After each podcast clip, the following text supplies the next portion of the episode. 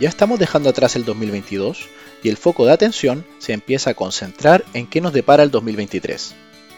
En este sentido, las conversaciones a nivel de mercado se centran principalmente en si viene una recesión económica en Estados Unidos y si esto permitirá una moderación más rápida de la inflación en dicha economía. Pero, ¿qué significa una recesión? Desde el punto de vista técnico, una recesión significa una caída en la actividad económica medida a través del PIB por dos trimestres consecutivos. Las fuentes de esa caída en la actividad pueden ser diversas, ya sean puntuales o persistentes, vinculadas al consumo o al desempeño de la inversión, o incluso por un evento de origen externo.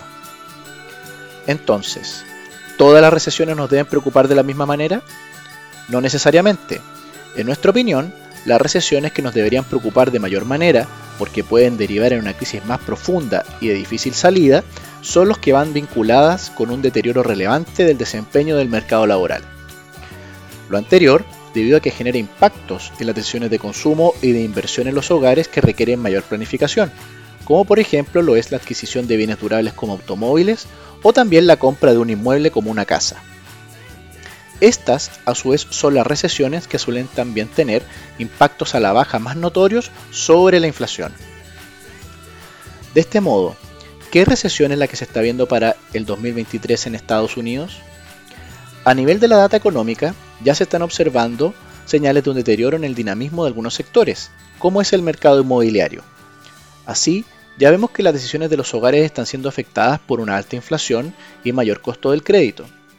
Sin embargo, el mercado laboral de Estados Unidos de momento aún mantiene un buen estado, debido a un bajo desempleo, crecimiento en salarios y necesidad de contratación de parte de las empresas en algunas actividades, como por ejemplo los servicios. Con todo, ¿qué implicancias tiene lo anterior para nuestras inversiones esta situación?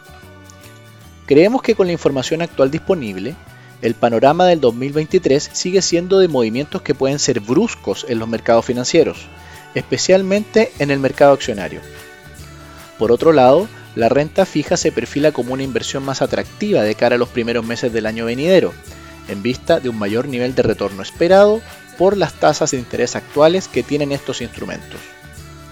Así, te recomendamos revisar tu portafolio de inversión para evaluar si se acomoda con tu grado de tolerancia a los movimientos de precios de las inversiones.